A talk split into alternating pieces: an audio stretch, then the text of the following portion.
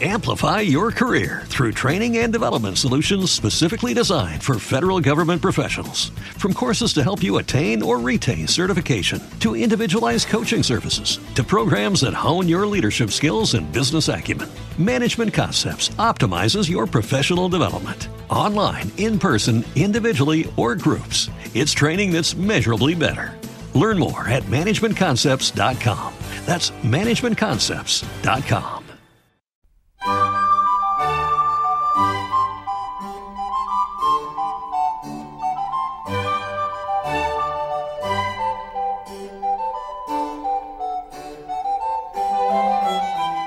continuación os presentamos Musicalia, un espacio sonoro donde podréis conocer, sentir y disfrutar de la música clásica.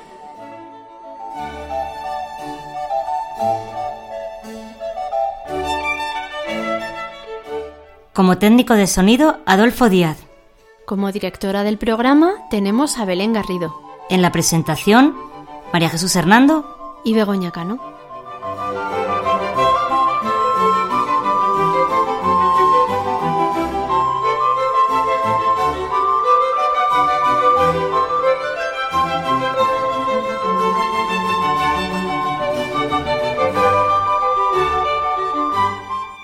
Podéis poneros en contacto con nosotros a través de los siguientes medios. Correo electrónico musicaliaclassic.gmail.com En facebook.com barra musicaliaclassic y en Twitter arroba musicaliaclassic.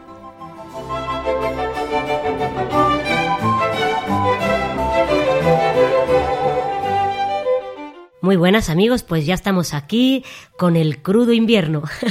Sí. Así están nuestras voces también. En el pleno mes de las nieves, así están nuestras voces, eso es, con los virus aquí metidos.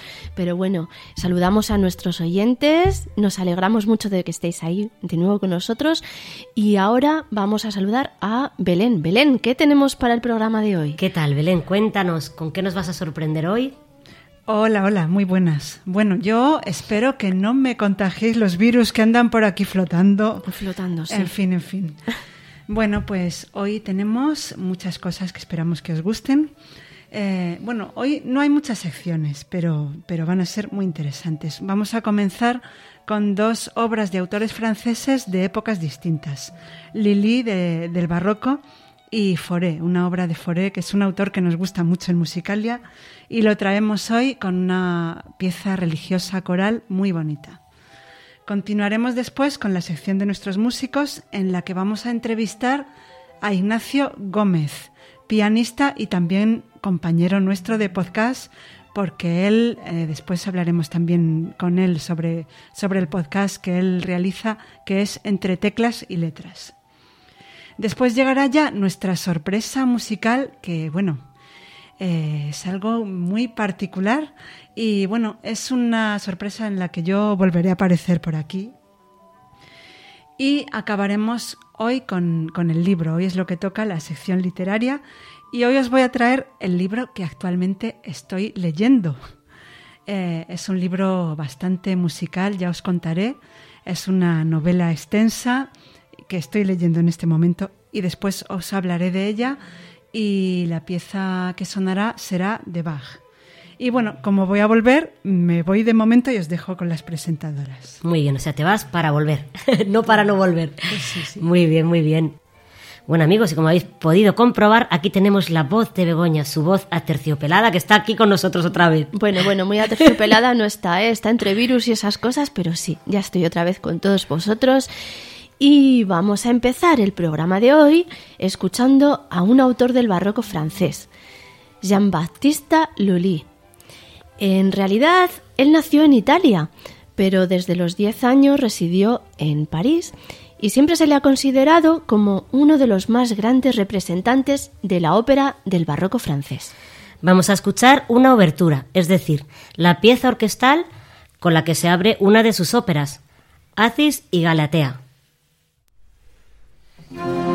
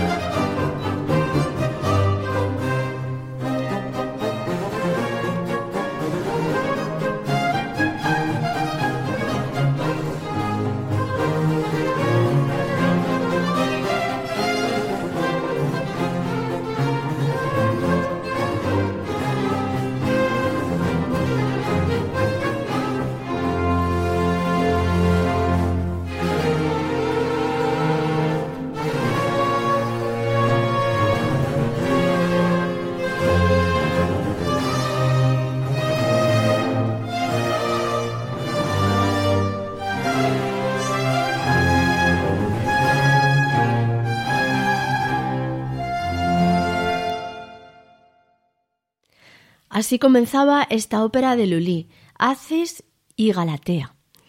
De ella hemos escuchado la obertura prólogo interpretada por los músicos del Louvre dirigidos por Mark Minkowski.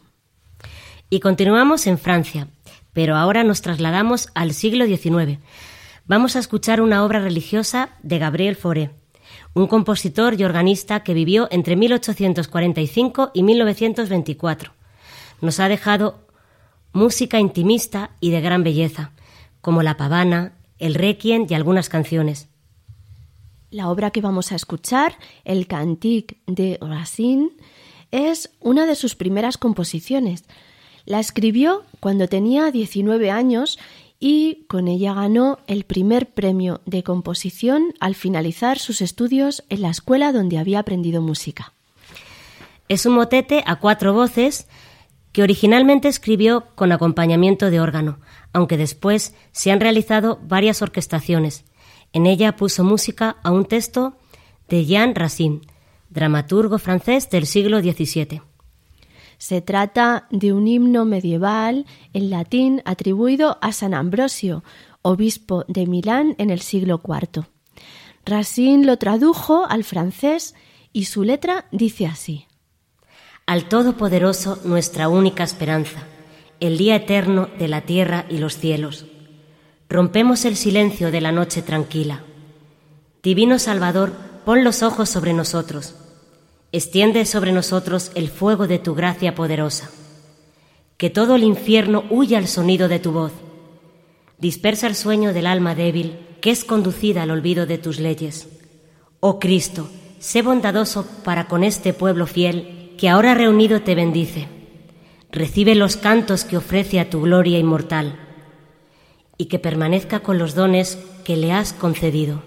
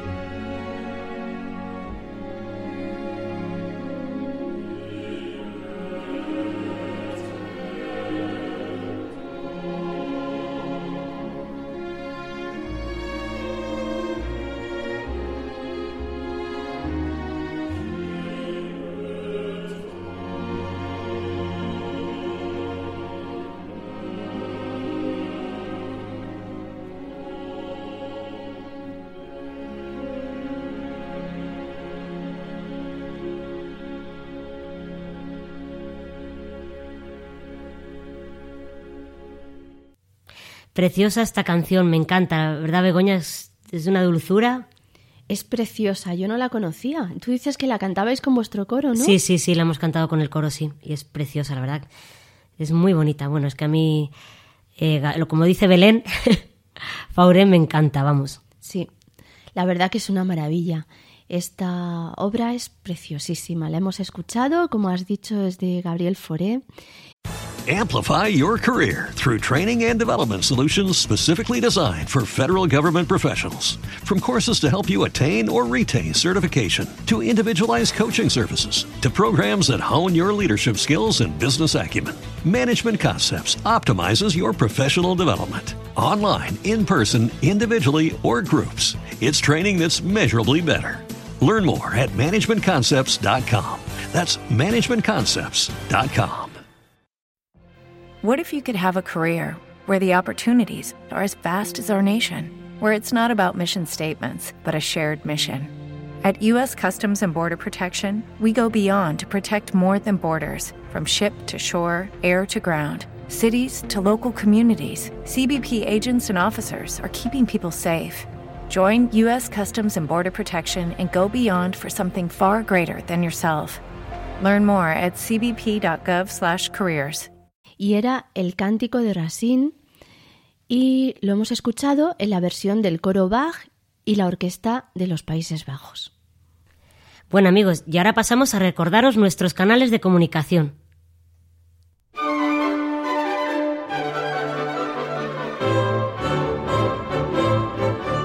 Si quieres contactar con nosotros, puedes utilizar los siguientes canales.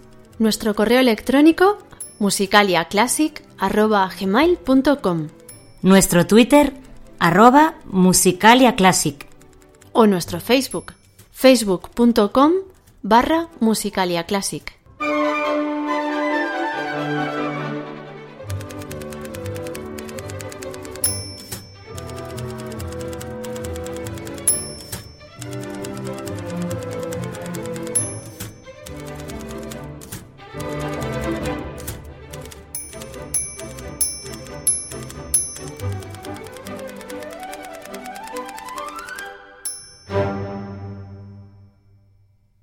Este podcast pertenece a la red Podcast SN.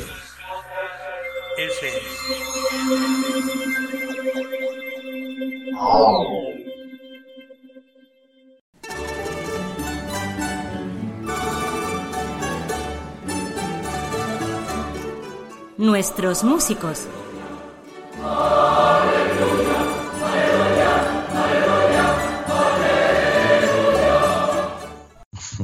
Sección dedicada a nuestros músicos tenemos a Ignacio Gómez, pianista.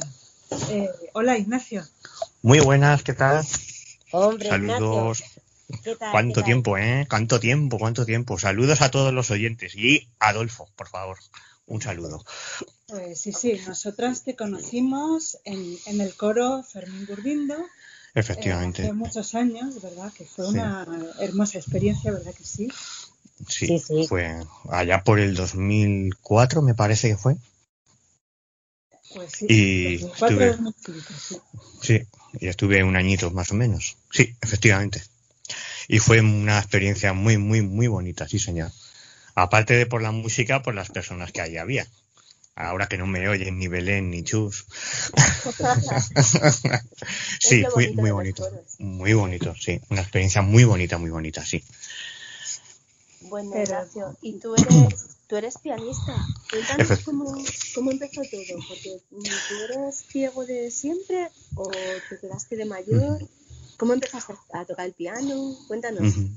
Pues mira, no, yo ahora mismo sí soy ciego total y no, yo vi hasta los 12 años, más bien hasta los 11, 12 años por ahí. Y además era de vidente a ciego, así, de golpe. De repente. De, sí, en cuestión de tres meses, una cosa así. Y, y entonces la música me empecé a aficionar en esa época en lo que estabas en salas de, de médicos, de posoperatorio, porque entonces las operaciones de la vista duraban mucho tiempo y te Sí. ingresaban mucho tiempo en los hospitales, ahora ya no, pero en aquellas, año 1980 y tan pocos, 81, 82, pues te ingresaban y bueno, mucho tiempo. Y bueno, pues escuchaba música. Claro, allá escuchaba mucha música y la, claro, la música que escuchaba en ese momento influido mucho por mis padres, que les gustaba mucho la música clásica. Y concretamente eh, música clásica de piano. Y ahí fue donde me empecé a aficionar al, sonido del piano, claro. Y cuando ya... Un momento muy difícil, no, que digo que un momento difícil para ponerte ahí...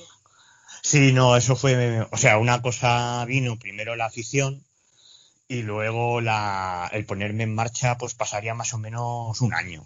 Porque al principio, bueno, pues claro, tienes que aprender braille, tienes que aprender a orientarte con el bastón, en fin, tienes que acoplarte un poco a la nueva circunstancia, que se dice muy pronto, pero en fin.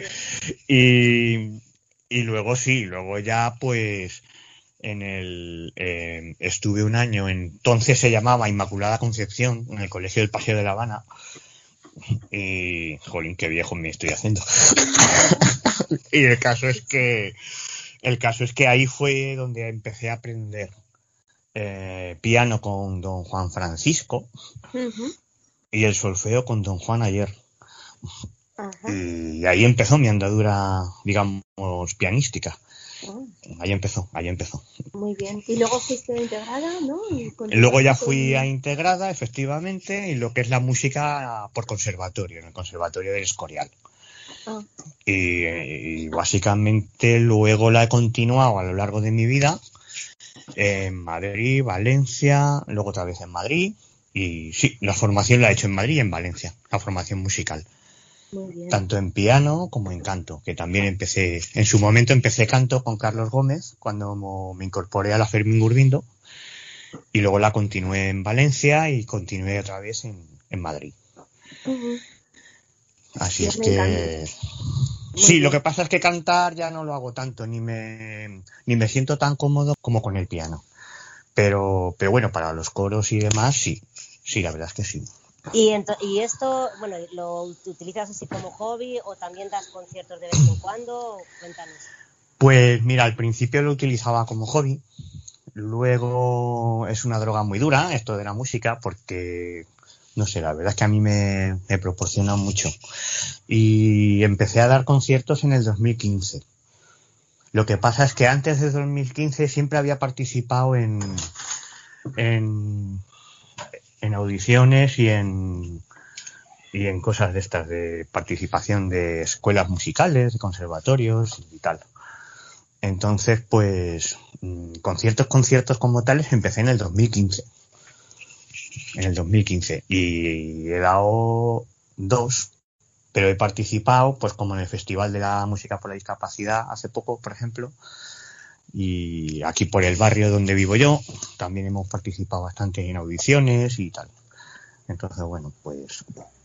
Eh, ¿Y el repertorio que más te gusta y que más tocas? Pues ahora mismo, mira, estoy entre romanticismo, o sea, con Chopin, Debussy, Beethoven, Schumann, eh, Claudio Debussy, esos son los que los que estoy ahora interpretando.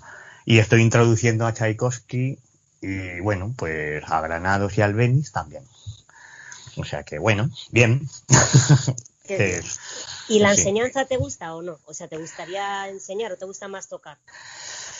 En su momento enseñé y me gustaba mucho y alguna vez he enseñado. Y de hecho tengo un alumno online y pero de la parte de signografía en braille, de lo que es la signografía en braille de, la música. Y el piano, si tuve algún que otro alumno en algún momento, y luego ya no he vuelto a tener. La verdad es que ya luego ya no he vuelto a tener. Es verdad que cuando te preparas mm, repertorio para conciertos, la verdad es que absorbe muchísimo tiempo. Mucho, mucho tiempo. Porque, bueno, tenemos que leernos la partitura, memorizarla, coger agilidad, coger seguridad, y luego cuando tienes esas bases bien fijas, pues empieza la parte interpretativa, claro. Antes de quedarte ciego también habías hecho música o así, bueno, de pequeñito o algo, habías aprendido. De... Sí, pero mm, había aprendido, o sea, de pequeño me gustaba siempre la música, porque en mi casa siempre ha habido música. Siempre había algún tocadiscos, algún cassette y siempre estaba sonando algo. Y, pero, y sí, yo tendría muy poquitos años y mis hermanos mayores iban al colegio y aprendían flauta. La flauta del cole, la flauta dulce. Y, y me gustaba y entonces yo aprendí de ellos. Antes de que me tocara Claro, yo cuando fui al colegio y, me, y empecé la flauta dulce, yo ya sabía tocarla. Porque me gustaba, me gustaba mucho y entonces le cogía la flauta a mis hermanos, me explicaban cómo había que poner los dedos y así aprendí yo. Luego la armónica también fue otra, otro experimento que hice. O sea, es que en mi casa todo instrumento que entraba, yo, yo lo cogía. Yo lo cogía. Una guitarra, una armónica y una flauta. Esos fueron mis, mis primeros ensayos de, de hacer música por mí mismo. Esa es un poco la, historia musical de este momento. Es, es, una historia bonita, ¿eh? Como una circunstancia como es el, el quedarte ciego, el, mm. que es una cosa muy dura, pues un niño cómo lo vive y bueno, de ahí puede salir una afición que luego te dure para toda la vida. Efectivamente, sí. y ahora pues... Sí, sí. Mm. No, hay eso, y ahora pues me planteo eso, pues la, la pues dar conciertos y elaborando proyectos y ahí, bueno, pues ya podéis deducir por el Festival de la Música por la Diversidad, pues estamos iniciando un proyecto muy bonito, la verdad, con Carolina Louriero, de, de una suite a cuatro manos. Estamos preparándonos una suite a cuatro manos. Entonces al festival llevamos un trocito, nada, para el primero, y entonces, bueno, pues eso, que me animé desde el 2015 que di los dos primeros conciertos, pues ya te animas, ya te animas a estudiar más, a prepararte repertorio y, a meterte en proyectos. Te ofrecen y te proponen y como el no no es una cosa que yo la tenga muy asumida, pues le digo todo a todo que sí. y entonces, bueno, pues, pues sí, ahí, ahí estamos, con varios proyectos a la vez. Muy bien, y además tienes otro proyecto que es el podcast entre teclas y letras. Efectivamente. Efectivamente, hacemos aquí, ¿no? El momento publicidad. Pues, pues sí, sí, lo empecé porque verás, esto fue una idea que me surgió porque yo cuando, cuando entiendo que la obra la tengo más o menos preparada, pues empiezo a hacer grabaciones en casa para luego para luego mm, oírlo desde fuera, claro, pues no es lo mismo. Y entonces cuando consigo que me guste alguna obra, pues me las guardo. Y claro, ya había juntado varias a lo largo de estos años. Y bueno, se me ocurrió montar el podcast. Y en principio era por obras interpretadas por mí. Luego, pues a obras interpretadas por compañeros que quieran, que quieran compartirlo a través de la, lo que ocurre es que, claro, bueno, la intención era una vez al mes, pero claro, como las obras no van como relojes, pues hay veces que se tarda mes, otras veces que se tarda mes y medio. Y como también tenemos a los dos chavales todavía muy pequeñitos por la tarde, por ejemplo, pues me tengo que dedicar a ellos. Vamos, me tengo, me dedico a ellos sin problema. y, y bueno, pues va más despacio. El proyecto del podcast va más despacito, pero va va, para adelante. Pues sí, eso es lo importante. Eh, un podcast, por cierto, muy interesante con tecnología, música y libros. Y libros, pues, efectivamente. Pues vamos a ir terminando ya y como siempre hacemos, eh, nos vas a presentar qué obra es la que vas a interpretar para Musicalia. Pues mira, como os hablaba al principio, eh, yo tenía dos ideas en la cabeza de, para compartiros con vosotros y me he decantado por, por lo que os he contado al principio. Em, yo cuando me aficioné al sonido del piano era con una obra que ponía mi madre muchísimas veces, pero muchas veces. Y, y esta era el primer tiempo de la sonata 14 de Beethoven, el Claro de Luna, famoso Claro de Luna. Y esa fue la obra que me, que me introdujo realmente en el, en el piano. Y entonces os la comparto como el inicio de mi andadura musical. Muy bien, Así espero, espero que os guste. Seguro que sí. Bueno, pues muchas gracias, Ignacio, por haber estado con nosotros. A vosotras. esperemos tenerte aquí en otra ocasión y bueno, y, mm.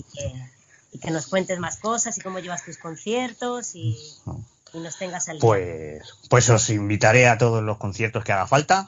De por lo pronto, el próximo 22 de febrero, aunque queda todavía mucho, pero ahí vamos a tener un, ahí voy a tener un concierto. Y, bueno, pues encantado de estar con vosotras todas las veces que haga falta. Y un saludo a los oyentes y a, y a los. Muy bien, Ignacio, pues vamos a escucharte. Muy bien.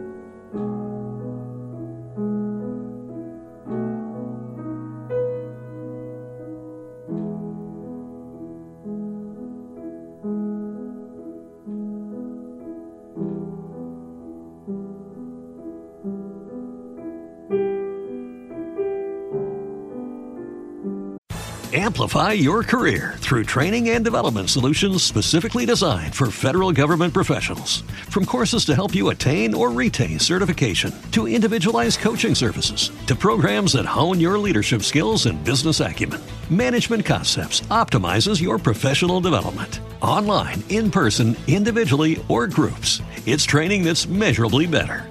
Learn more at managementconcepts.com. That's managementconcepts.com. ¿No te encantaría tener 100 dólares extra en tu bolsillo? Haz que un experto bilingüe de TurboTax declare tus impuestos para el 31 de marzo y obtén 100 dólares de vuelta al instante. Porque no importa cuáles hayan sido tus logros del año pasado, TurboTax hace que cuenten. Obtén 100 dólares de vuelta y tus impuestos con 100% de precisión, solo con Intuit TurboTax. Debes declarar para el 31 de marzo. Crédito solo aplicable al costo de la presentación federal con TurboTax Full Service. Oferta sujeta a cambios o cancelación en cualquier momento.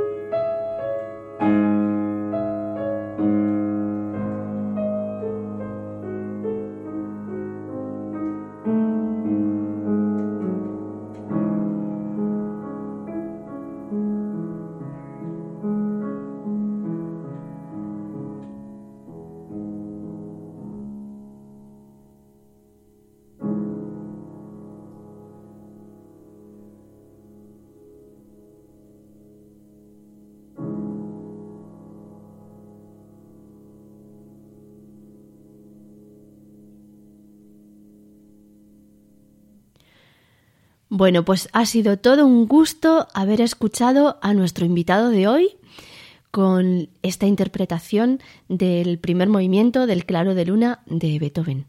Muchas gracias Ignacio y bueno, pues con gente así da gusto hacer un programa.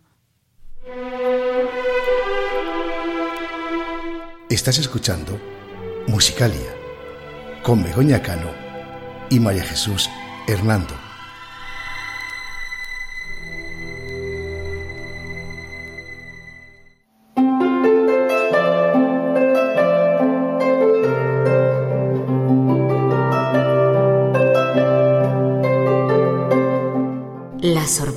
Musical.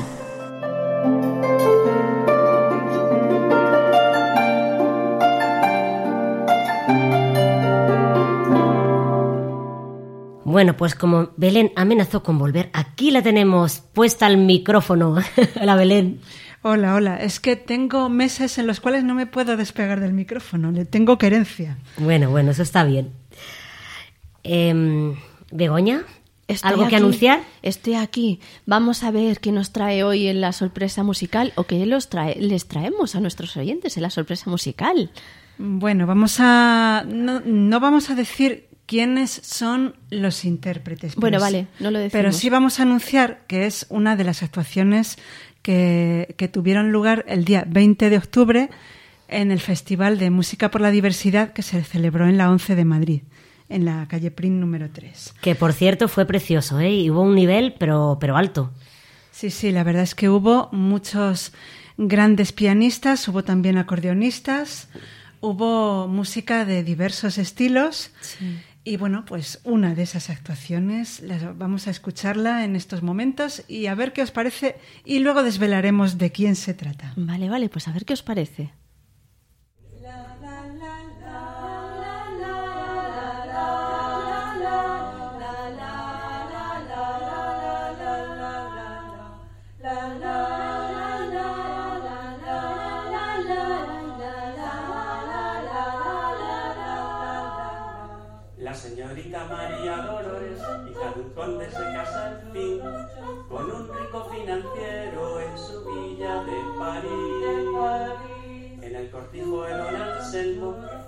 Iglesia de San Martín, la niña viste de largo, habrá fiesta en el jardín.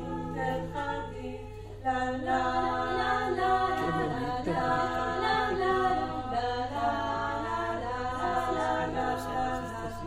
Son esas cosas que a veces leo en los periódicos que diferencian lo que son eso de los que no.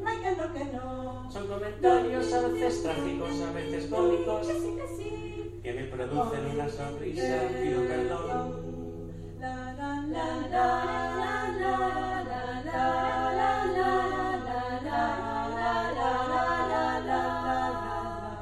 En un hotel de la ciudad se reunieron ayer conde de tal, conde de cual, sus condesas también.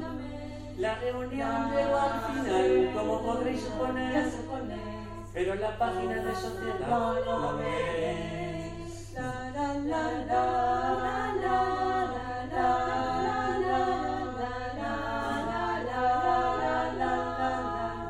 Son esas cosas que nunca faltan en los periódicos, como detalle de una más amplia información. Son comentarios a veces trágicos, a veces cómicos, que me producen una sonrisa, pido perdón. La, la, la, la,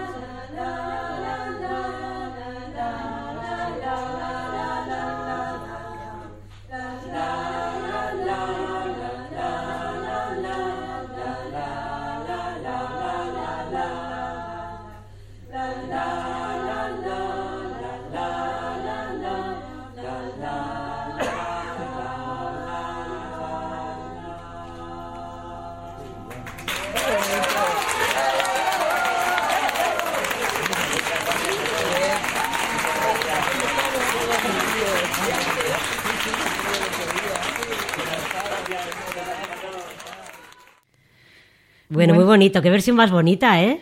Bueno, pues sí, era una canción de José Luis Perales, que, bueno, no era de las más conocidas de él, pero, eh, a ver, Begoña, ¿Quiénes eran las sopranos de este grupo, por ejemplo? Bueno, bueno, las sopranos de este grupo eran Loli Gallego, que ya la entrevistaremos alguna vez por aquí. Una de Más conocida como. Ayuma, artísticamente. Sí, artísticamente conocida como Ayuma. Y yo misma éramos las sopranos. ¡Anda! Sí, sí, Fíjate. oye. Luego, la voz intermedia, bueno, La voz baja de baja, mujeres. sí, porque había también alguna voz intermedia por ahí, pero más bien la voz baja de mujeres. ¿Quién eran Belén? Eran Paloma Corroto y yo misma. y ese señor que hacía de Perales, ¿quién era? Ese señor que hacía de Perales era Manuel Panadero. Toma ya. Manuel Panadero, por ahora y por eh, siempre esperemos, es mi marido. Por ahora y durante muchos años que va a durar. esperemos, esperemos. Eso, eso. Pues, pues eso, eh, nos conocíamos, el grupo fue conocido artísticamente como Las Chicas de Mirasierra, eh, porque, porque hacía referencia a las canciones que cantábamos en el colegio eh, cuando éramos pequeñas, que nos gustó siempre mucho cantar. Por eso nos pusimos ese nombre y Manolo estuvo como invitado en esta canción. Bueno, como invitado que era el solista. Sí, sí. Así que bueno. Todo un invitado, señor solista. Sí, sí. Y además interpretamos una canción de Pecos y otra canción también de compuesta por José Luis Perales que se llama Amaneció y que, le- y que interpretaba, interpretaba perdón, otro grupo. Bueno, y una cosa tenemos que decir que no es por echarnos flores, ¿eh? pero los arreglos de esta canción también son nuestros, Belén. Efectivamente, los arreglos de esta canción son nuestros, especialmente de Begoña. ¿eh? As- Eras tú quien llevaba la voz cantante en, esta, en estos arreglos. No, no, pero nuestros, nuestros. Ha quedado muy chula. Esperemos que os haya gustado. Bueno, vaya artistas que tenemos aquí, ¿eh? Bueno, pues pasamos ahora a la sección de los libros.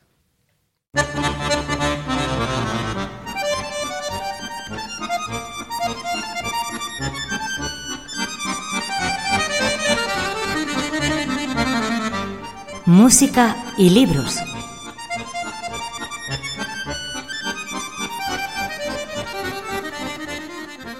Bueno, pues aquí está Belén a pie de micro que nos va a traer hoy el libro.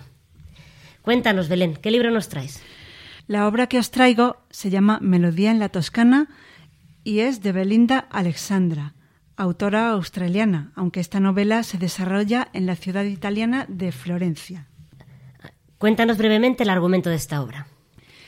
Bueno, pues esta novela nos cuenta la historia de Rosa Bellocchi. Este es el nombre de la protagonista. Se trata de una niña que al nacer en 1915 fue abandonada en un convento por un extraño hombre que no se identificó ni dio ningún dato sobre su origen. Únicamente le dejó una pequeña llave de plata. Una de las monjas, Suor Madalena, la cuidó como si fuera su madre y allí recibió una excelente educación. Cuando tenía 15 años, se había convertido en una joven bella e inteligente. Tenía un gran talento como flautista y también un don muy especial, un poder que no, no puedo revelar, porque es algo muy original y muy especial.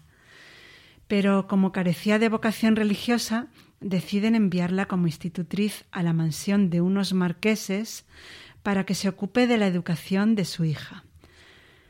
Con, con, esta niña y con los criados se va a entender muy bien, pero se ganará la enemistad de la marquesa, que es una mujer un tanto extraña, un tanto malvada y además partidaria del fascismo de Mussolini. Y allí es donde van a comenzar sus verdaderos problemas y, no puedo contar más de momento. Puesto que la protagonista de esta novela tiene talento musical y toca la flauta, imagino que la música clásica aparecerá con frecuencia en esta obra, ¿verdad? Pues sí, así es. Tanto en esta obra como en otras novelas de Belinda Alexandra que he leído, la música ocupa un lugar bastante destacado. Yo he seleccionado uno de los fragmentos en los que aparece. Se trata de un momento muy importante para la protagonista.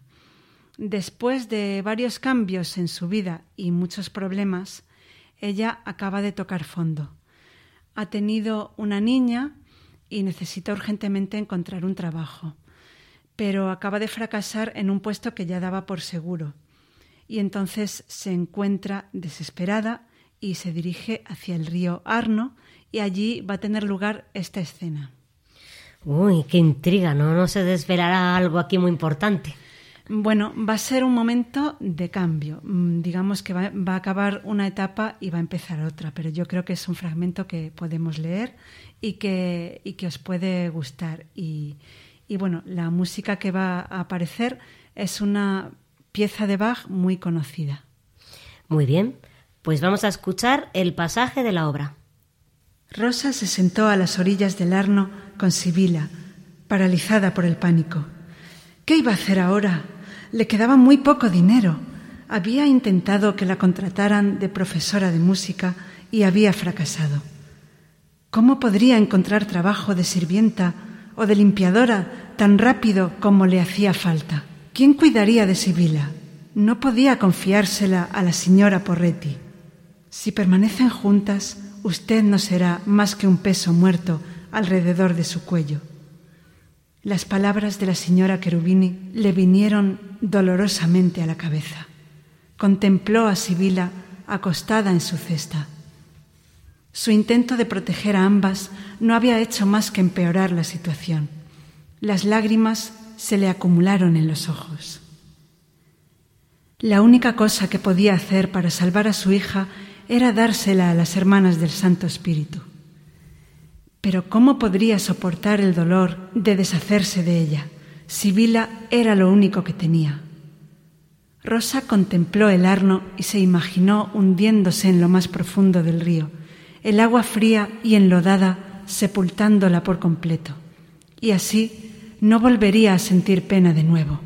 No, no, no, se dijo a sí misma. Tiene que haber otro modo. Dios nos ayudará. Sacó a Sibila de su cesta y la colocó en la sábana junto a ella. Puso la cesta a la luz del sol para ahuyentar a los piojos que todavía quedaran dentro. No puedo abandonarte, le dijo a Sibila. Debo ser fuerte. Montó la flauta.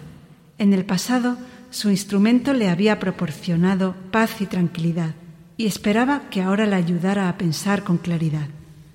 Tocó el aire de la suite orquestal número 3 de Bach, dejando que la música expresara la desesperación que sentía en lo más hondo de su corazón. No era más que una inútil cuya hija estaría mucho mejor sin ella. Cerró los ojos y se dejó llevar por aquella dramática música. No oyó el tintineo metálico de algo que caía a sus pies el sonido se repitió varias veces a intervalos, pero aún así siguió sin prestarle atención. Toca usted muy bien, le comentó una voz de hombre. Maravillosamente, de hecho. Rosa abrió los ojos y vio que había monedas y billetes en la cesta de Sibila. Como mínimo, veinte liras, la misma cantidad que habría recibido si la señora Agarossi le hubiera pagado su clase de música en lugar de echarla con cajas destempladas de su casa.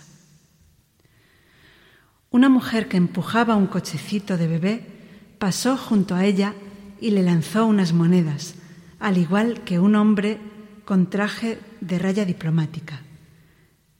Se habían pensado que era una artista callejera. Al principio se sintió avergonzada de que la vieran mendigando, pero entonces comprendió que aquel dinero podía ser la respuesta a sus plegarias. Levantó la vista hacia el hombre que se había dirigido a ella y parpadeó. Estaba de pie a contraluz y le iluminaban los rayos dorados del sol. Tenía cerca de treinta años, una piel bronceada y el cabello color castaño cobrizo veteado de rubio. Le sonrió y sus dientes relucieron bajo una barba poco poblada. Era atractivo, aunque con facciones marcadas. Llevaba pantalones de gabardina y una camisa blanca. Sus zapatos estaban deslustrados y desgastados por los talones, pero aún así su aspecto era más distinguido que el de algunos de los hombres mejor vestidos de la vía Tornabuoni. Sus ojos grisáceos se posaron brevemente en el anillo de cortina que Rosa llevaba en el dedo, pero volvió a mirarla rápidamente a la cara. Había algo especial en la manera en que la contemplaba. Tenía una presencia que Rosa no había visto jamás en ninguna otra persona. Muchas gracias, le dijo atragantándose al hablar. ¿Usted también es músico? Dirijo una compañía teatral, le respondió él, y necesitamos una flautista. ¿Está usted interesada? Rosa se sintió mareada. Debía de ser la falta de comida lo que le hacía perder el equilibrio. Apartó la mirada. Vamos, le dijo amablemente el hombre, y se echó a reír. Su risa tenía un timbre atractivo, masculino y grave lo mismo que su voz. Rosa no estaba convencida de que hubiera podido resistirse a él, incluso aunque hubiera querido.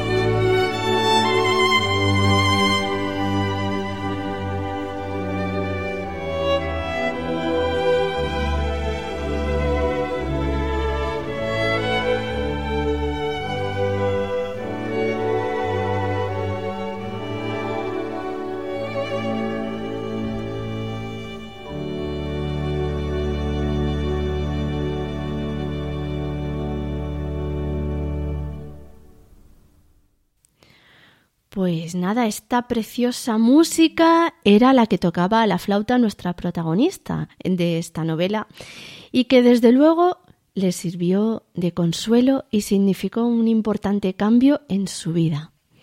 Era el aria de la suite número 3 en re mayor de Bach. Estaba interpretada en esta ocasión por la Academy of St. Martin in the Fields y con Neville Mariner a la dirección. Ahora os recordamos nuestros canales de comunicación. Esperamos que nos escribáis y que nos mandéis sugerencias, críticas, lo que queráis.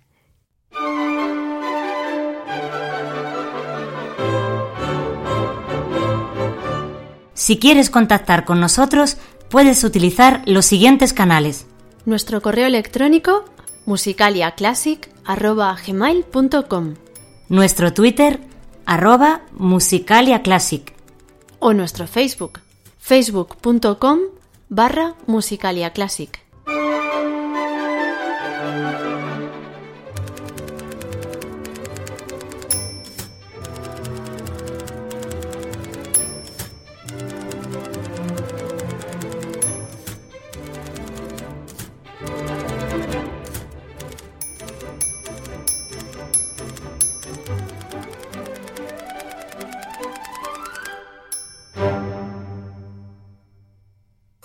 Este podcast pertenece a la red Podcast SN.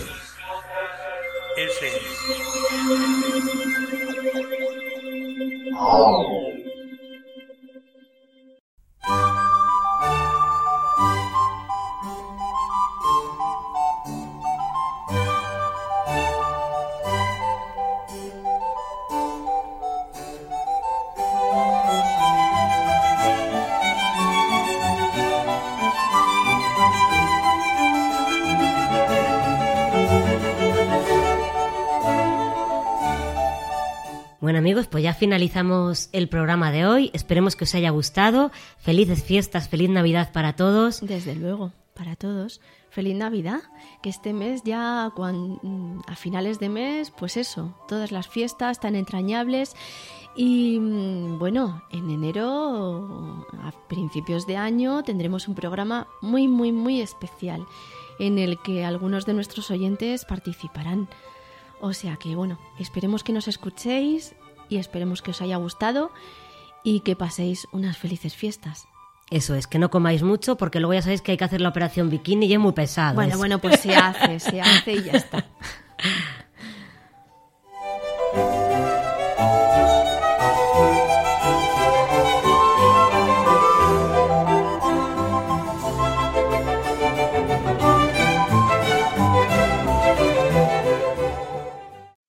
Amplify your career through training and development solutions specifically designed for federal government professionals. From courses to help you attain or retain certification, to individualized coaching services, to programs that hone your leadership skills and business acumen, Management Concepts optimizes your professional development. Online, in person, individually, or groups, it's training that's measurably better.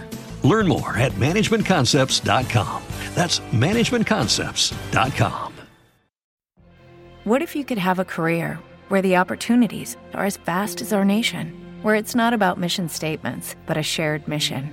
At U.S. Customs and Border Protection, we go beyond to protect more than borders from ship to shore, air to ground. Cities to local communities, CBP agents and officers are keeping people safe. Join U.S. Customs and Border Protection and go beyond for something far greater than yourself. Learn more at cbp.gov/careers.